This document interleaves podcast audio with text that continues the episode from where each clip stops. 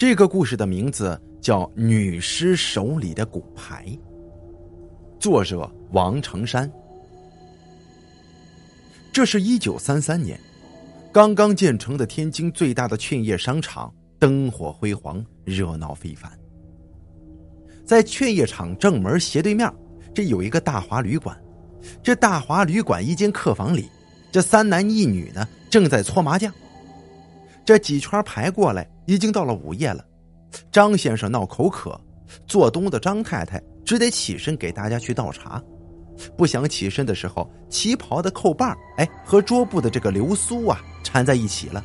这一扯，哗啦一声，这一桌子布上的骨牌都给洒了，洒了一地呀。这摆牌的时候啊，哎，突然发现少了一张牌，大家四处看看。地上的棕色地板，这光溜溜的，啥也没有啊！这旅馆不像家庭，它没什么杂物，挺干净的，一目了然。张先生就说了：“你再找找啊，这巴掌大的地方还能滚哪儿去啊？”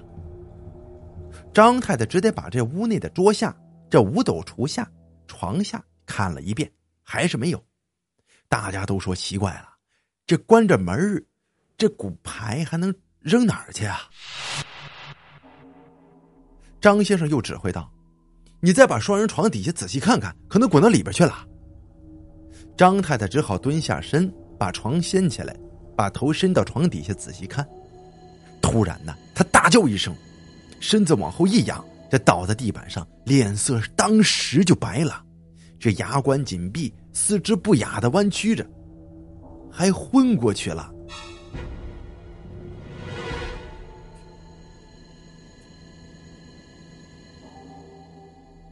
大家七手八脚的把张太太扶起来，这不知道发生啥事了。这又灌水又掐人中的，总算把他老人家弄醒了。张太太恐惧的睁大眼睛，用手指着床下，这吓得说不出话来。这张先生胆儿大呀，他把头伸进床底下张望，只见一张浮肿的脸上，一双绝望的大眼突出眼眶子，死死的盯着他。这张先生不禁“妈呀”一声，一屁股就坐地上了。因为那张女人的脸呢，披头散发的，离他太近了。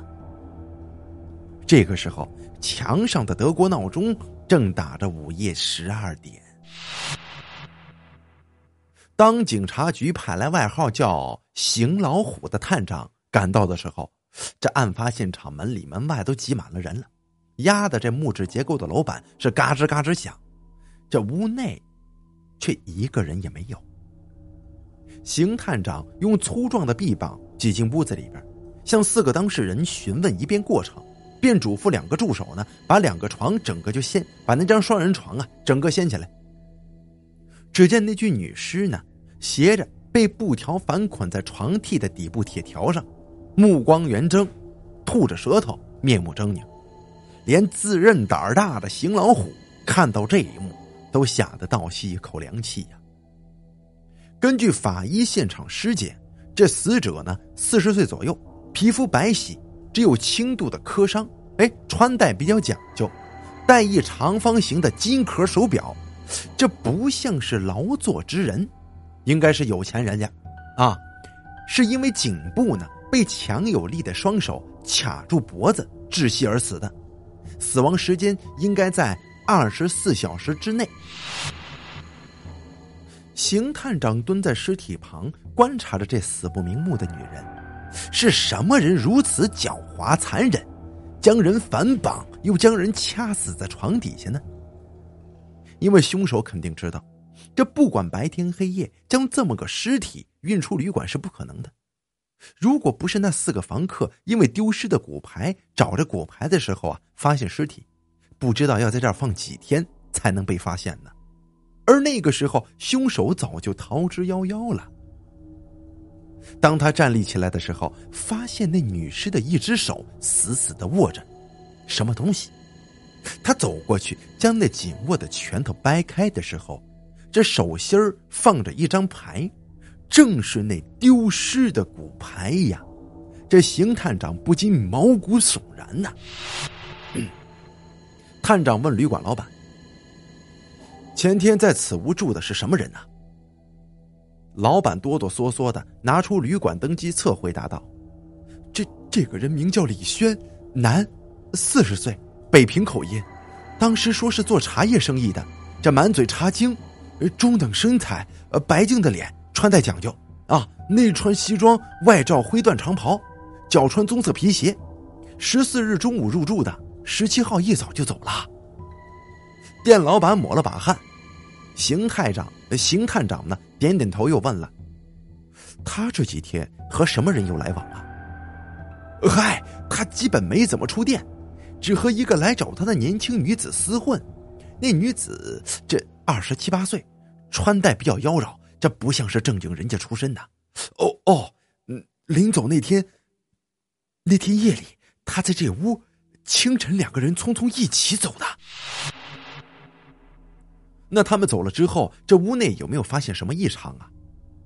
老板挥手让站在身后的两个侍者回答。他们回答说：“这客人走了之后，我们进去收拾房屋，没发现什么不对劲儿啊，只是只是整理床铺的时候，发现这个床的中间稍微有点塌下去了。当时我俩还开玩笑说那是俩人夜里折腾压塌的，并不知道这床下悬绑着一个女尸呀。”探长用下巴朝床努了努嘴，还有呢？哦，呃，十六日晚六点钟，呃，这中年女人来找李先生。侍者用手指指躺在地上用白布罩住的女尸。当时啊，因为来往的客人挺多的，也就没注意她走没走。就这样，询问一直到中午才得到一个好消息。楼下餐厅一个侍者回忆道：“那李轩。”与那年轻女人在吃饭的时候说要去保定讨债，很快就会回来，让那个女人耐心等他。邢探长分析道：“李轩登记在先，杀人在后，案发突然，他自己也没料想到更改名字是不可能的，所以他的名字以及职业都有可能是真的。他说去保定讨债，别管去不去。”起码证实在保定有人认识他。既然是讨债，那肯定是查行了。这保定能有多大呀？不一会儿，一点线索都没有吗？而且他既然在天津落脚，那肯定茶行也有人认识他呀。大家都同意探长的分析。这事不宜迟啊，决定兵分两路。邢探长带人直扑保定，驻守小工留在天津探查茶行。保定离天津比较近，邢探长一行三人当晚就到了那里。转天的寻找开始挺顺利的，有两家茶庄说认识茶商李轩，甚至有一家还说呢，李轩在十七日下午还来讨过债，因为茶庄没多少现金，就给他结了一百大洋，让他走了。但不知道那李轩家住何处，只是在几在十几年前，由一个叫做郑范杰的老。老茶商啊，介绍过来认识的。也就是说，这个李轩呢，是经由一个叫郑范杰的老茶商认识的这个认识这老板。但这几年生意做的并不是很好，还介绍说这李轩的脸上有抓伤，啊，这个并且有一位年轻女子相随。这后来究竟去哪儿了，这就不知道了。问了几家人都不清楚，线索也断了，只好打道回天津了。回天津之后，由公探员带头的追查小组也没查到什么线索。晚上，探员们碰头的时候，有人提出增加人手，加快对茶庄的巡查，因为谁也说不清楚这天津到底有多少茶庄啊。邢探长问：“究竟他们茶行归谁管呢？”公探员回答：“自然是归商会管了，总商会就在城里这官银号一带。”好，那我们去问问。邢探长决定。三十年代的天津官银号是个非常热闹的地方，云集了众多钱庄、银号、商店，这人来人往的，毫不逊色于新城市中的劝业代商一带，毫不逊色于新兴的市中心劝业商场一带。他们在一座木结构的旧楼内找到了天津总商会，一个穿长袍的职员告诉他们。这里是天津几十个行会的总会，如木材呀、药药材呀、这个茶叶等等。就具体他们的事儿啊，还得去问问这个 具体的事儿，他们还得去位于南门外大街的茶叶商会去问。当警探三个人呢气喘吁吁的来到茶叶商会的时候，一个胖嘟嘟的、头戴瓜皮帽的会长接待了他们。这为了省话呀，邢探长当场就亮出了警察局的牌子，直接就问了：“请问贵行在业内有没有一个叫做李轩的茶商呢？四十多岁，这白净的脸。”会长低头寻思了一会儿，摇摇头，反问道：“呃，是哪个省级呀？这个很重要啊。这茶行分这个福建帮、安徽帮跟浙江帮呢。”邢探长失望的摇了摇头。会长说：“哦。”干我们这行的北方人很少啊。邢探长说：“我们只知道他是北平人，也是经营茶叶的，这没错。”哦，呃，那很抱歉，你说的这人呢，恐怕是其中的这个小批发商。哎呦，这样的人可太多了，你们只得一家家去问茶庄了。我们这儿你查不出来的。邢探长知道问题，又回到了原处。他们谢过会长，便告辞了。走到门口，邢探长想起什么，回头就问：“那茶行有一个叫做郑范杰的老先生，你们认识不？”“那当然认识了啊，那是茶行的老大了。不过听说他告老十几年了，说是定居北平了。”“真的吗？那你有他的住址吗？”“这十几年了，不知道他是否还在原处住呢？”这可真是柳暗花明又一村呢。三个警员乐得这全身的疲劳都烟消云散了。不久，三个警员在北平没费什么劲儿，就在东城一个叫做南竹竿的地方找到了郑范杰老先生的宅子。当三个警探在郑老先生夫妇的客气下坐定之后，警这个邢邢探长呢亮出身份就说了：“哦，我们呢因为办一个凶杀案，需要郑老先生帮忙。”这话虽然说的很客气，但那老夫妇脸上露出吃惊、紧张的表情。邢探长一边解释，一边望着郑老夫人、富太又紧张的脸，觉得有些面熟，但人肯定是没见过，可为什么又如此面熟呢？真是莫名其妙啊！邢探长客气的问：“哦，郑老先生，您是从事茶行的吗？”老先生操着浓厚的闽南话回答道：“哦，我自幼随乡亲出来经商，这几十年来从未离开茶行，这不知道能帮二位什么忙啊？”邢探长轻声问道：“那老先生，你可认识一位叫做李轩的中年人呢？四十岁左右，也是经营茶叶的。”老夫妇露出紧张之色：“这，这李轩正是我们的女婿啊！”他出了什么事了？邢探长顿时感到脑子轰的一声，再看那老妇人发胖的脸和在那床底下绑着女尸浮肿的脸，那是何其相似啊！邢探长明白了，那死者正是这老夫妇的亲生女儿呀。他喝了口茶，镇静一下自己。知道不能拿怀疑去当证据，又问道：“老先生，那你可知李轩夫妇现在在哪儿呢？”没等郑老先生答话，老夫人抢先回答道：“前些日子李轩说是去南方讨债，走了有四五天了。这女儿自然在自己家里呀。呃，这难道发生啥事儿了吗？啊？”老夫人显得很惊慌。老夫人，这四五天之内。这二老可曾看到过千金呢？二老摇摇头。邢探长心想，他们可能再也见不到自己的女儿了。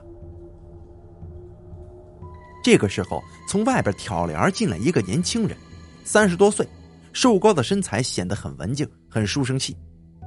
郑老先生介绍说，这是儿子郑建民，并对儿子介绍三位侦查以及有关的事情。面对三位死者家属的乞求，邢探长沉思一下，决定将事情全盘托出，以求得他们的帮助。虽然这样做并不符合办案程序。这案件说完之后，邢探长指出，李轩只是个嫌疑犯，在天津被杀的女尸，只有亲属去辨认才能够证实。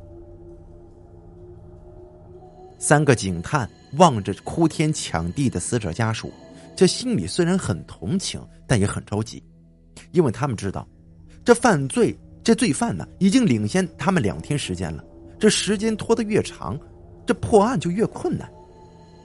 半个小时之后，他们的情绪渐渐稳定下来。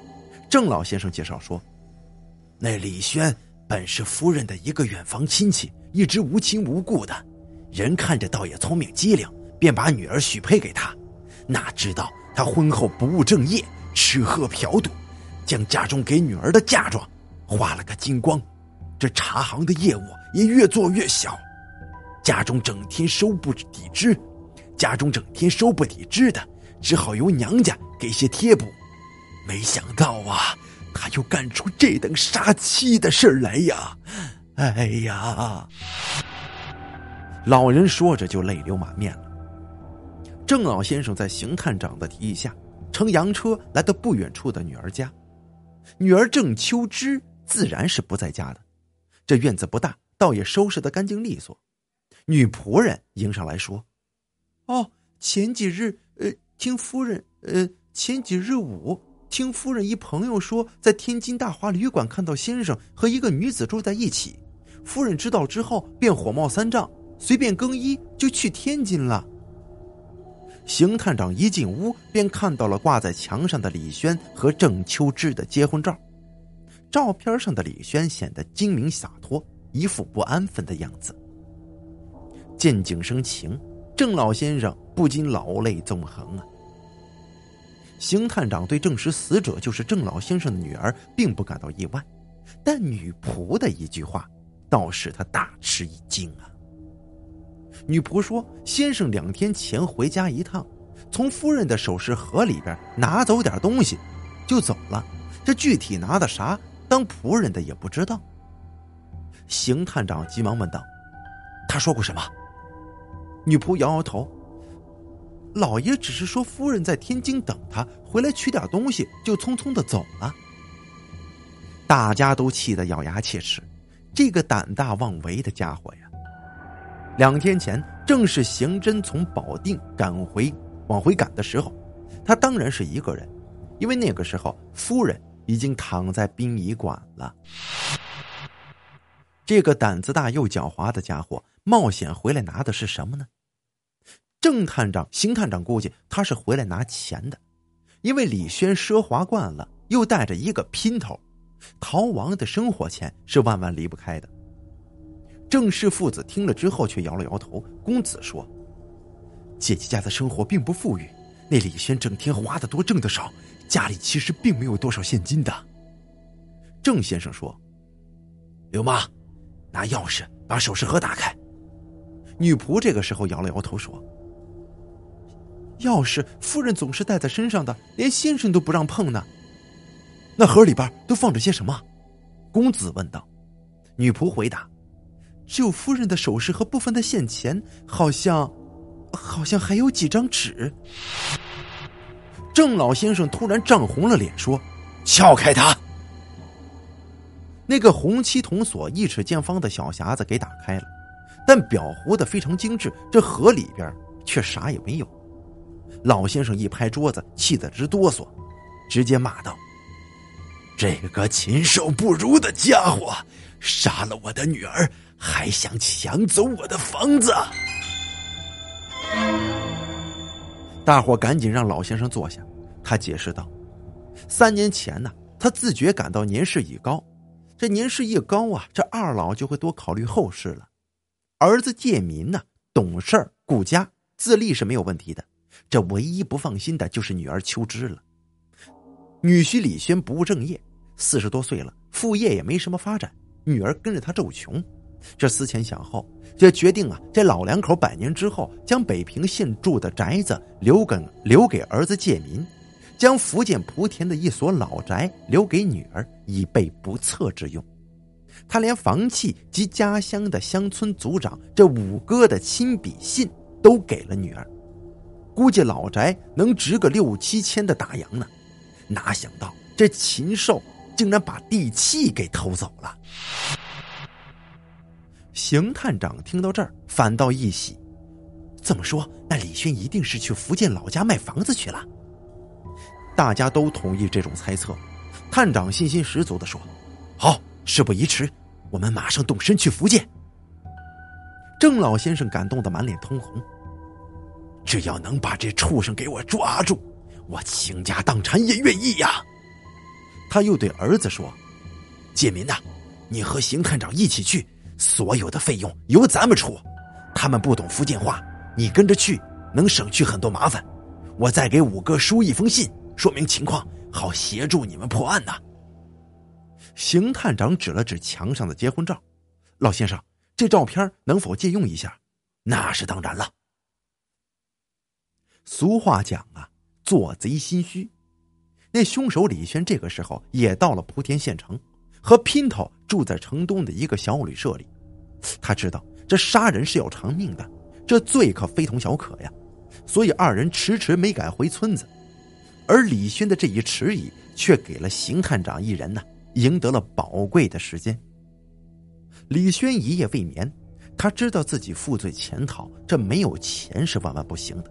更何况他还带着一个累赘，如果当初不是因为他被老婆堵在屋里边捉奸在床，这情急之下掐死了老婆郑秋枝，他也不会落成杀人犯逃之夭夭啊，成了丧家之犬。这后悔归后悔，这钱还是要，这钱还是必须要有的。这天一亮啊，他们呢就直奔五河村了。这村里的族长接见了他。李轩呢，便使出了拿手好戏，一把鼻涕一把眼泪的诉说诉说着岳父一家那遭了难了，得罪了官方，又打又罚的，气得二老双双卧倒在床。这儿子建民在床前伺候，只得派这个当女婿的来老家呢，将老宅子卖掉，凑钱渡难呢。这五叔听了也着急问呢：“那那房契带回来了吗？啊？”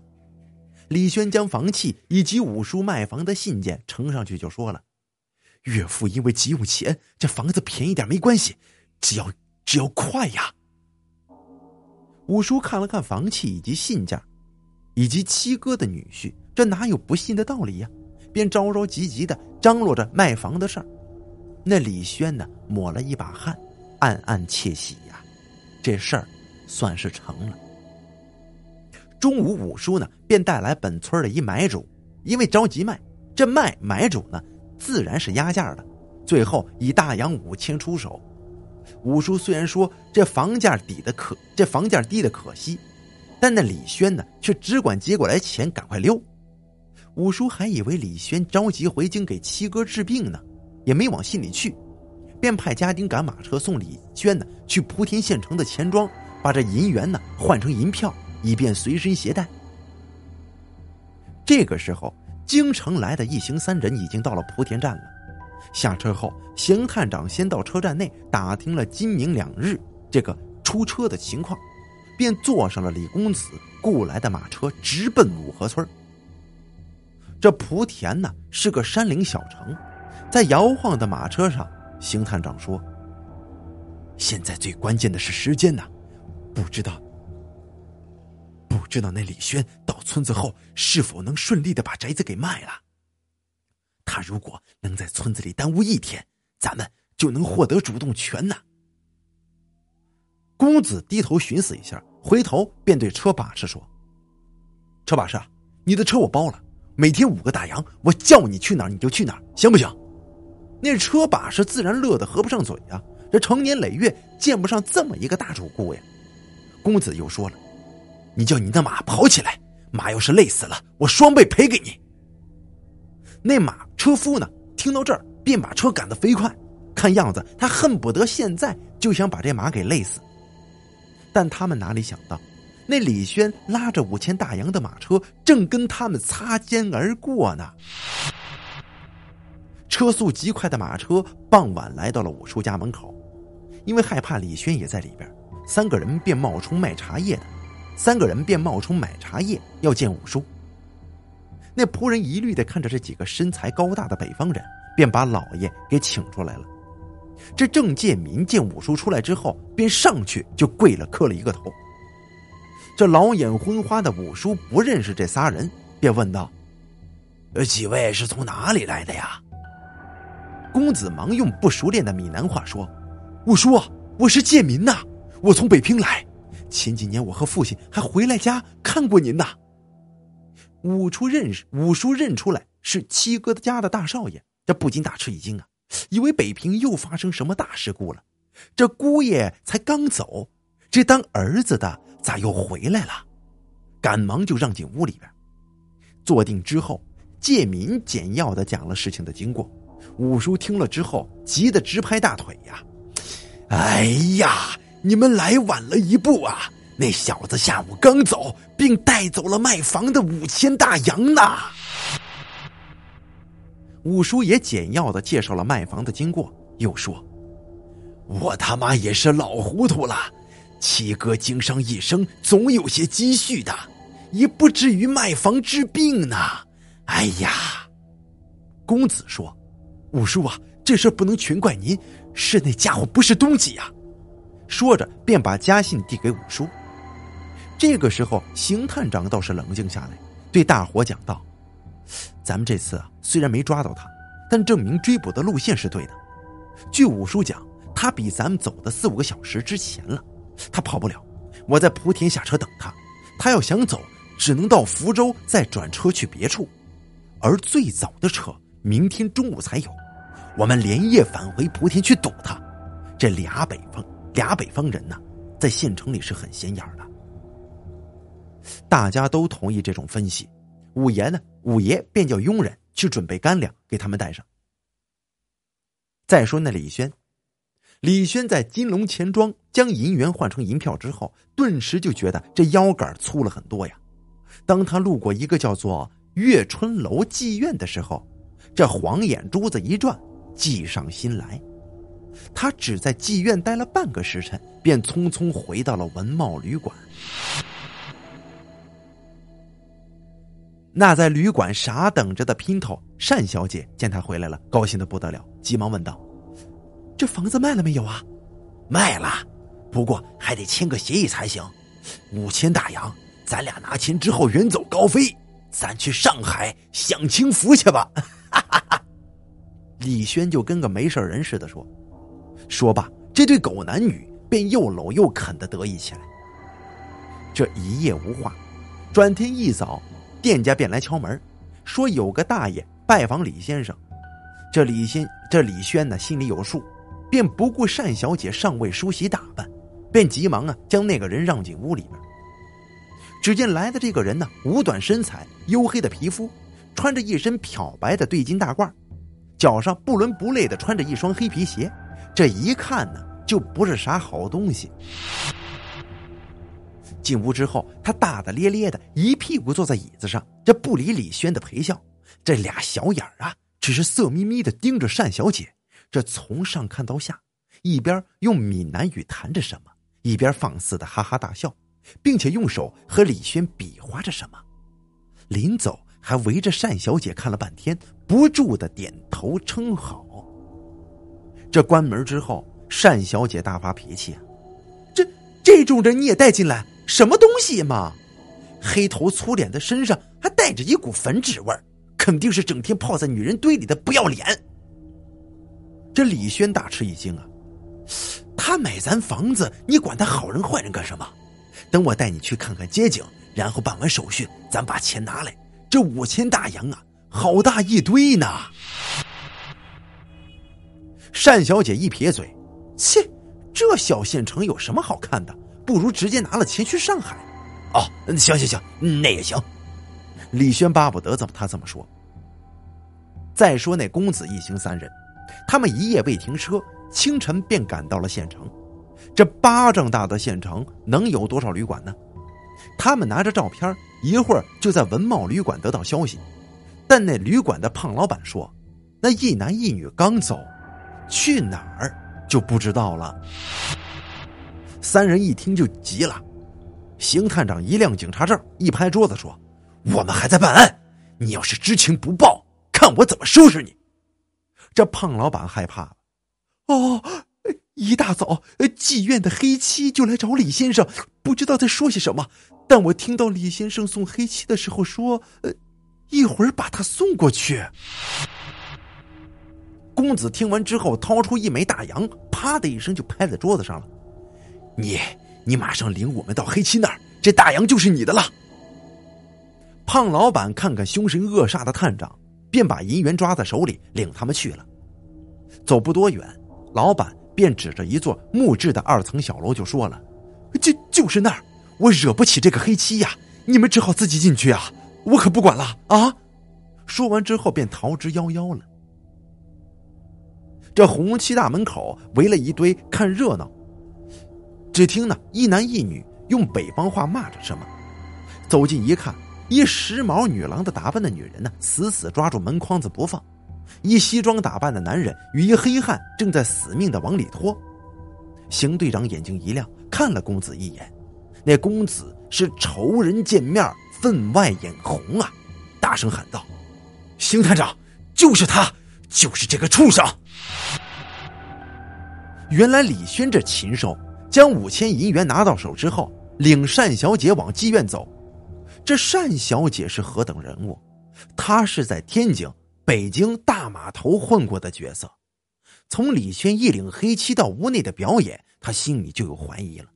所以一进黑漆的院内，就看到许多油头粉面的女人以及嫖客，便明白这李轩把他给卖了。回头打了李轩一个耳光之后，掉头就跑，真是羊落虎口了。这刚跑到街上，就被黑漆以及李轩抓住，死命的往妓院里拖。单小姐抓住门框子大呼救命，但街上没人敢管呀。真是坏事做尽，时辰已到啊！那李轩为卖姘头而耽误了半天时间，却把自己给送上了断头台。众人只见三个北方汉子猛扑过来，一声怒吼，便将李轩踹了个大马趴，磕得他是眼冒金星。这还明白是怎么没明白是怎么回事呢？便被两个警探用小麻绳给捆了个结实。那文静宽松的公子见到杀姐姐的仇人，这恶从心出啊！骑在李轩身上就是一顿狠锤，打得他口鼻喷血。这两个警探也不阻拦，随便打，这种畜生打死活该。这个时候，单小姐也不哭喊了，黑七也愣了，还不明白这是咋回事呢。邢探长掏出警察证件，告诉大家说：“这李轩是在逃的杀人犯，现在将他拘捕归案。”就这样，历时十天的千里追捕过程以胜利告终了。半年之后，天津法院的人，天津法院以故意杀人罪将李轩判处死刑，判处姘头单明珠有期徒刑五年。至此呢，当时轰动天津以及全国的大案画上了句号。现在还有人问呢，那张滚落到地板上的骨牌怎么会这么巧？落到床下女尸的手里呢，还被他给紧紧的攥着。至今呢，人们都没弄清这是怎么回事啊！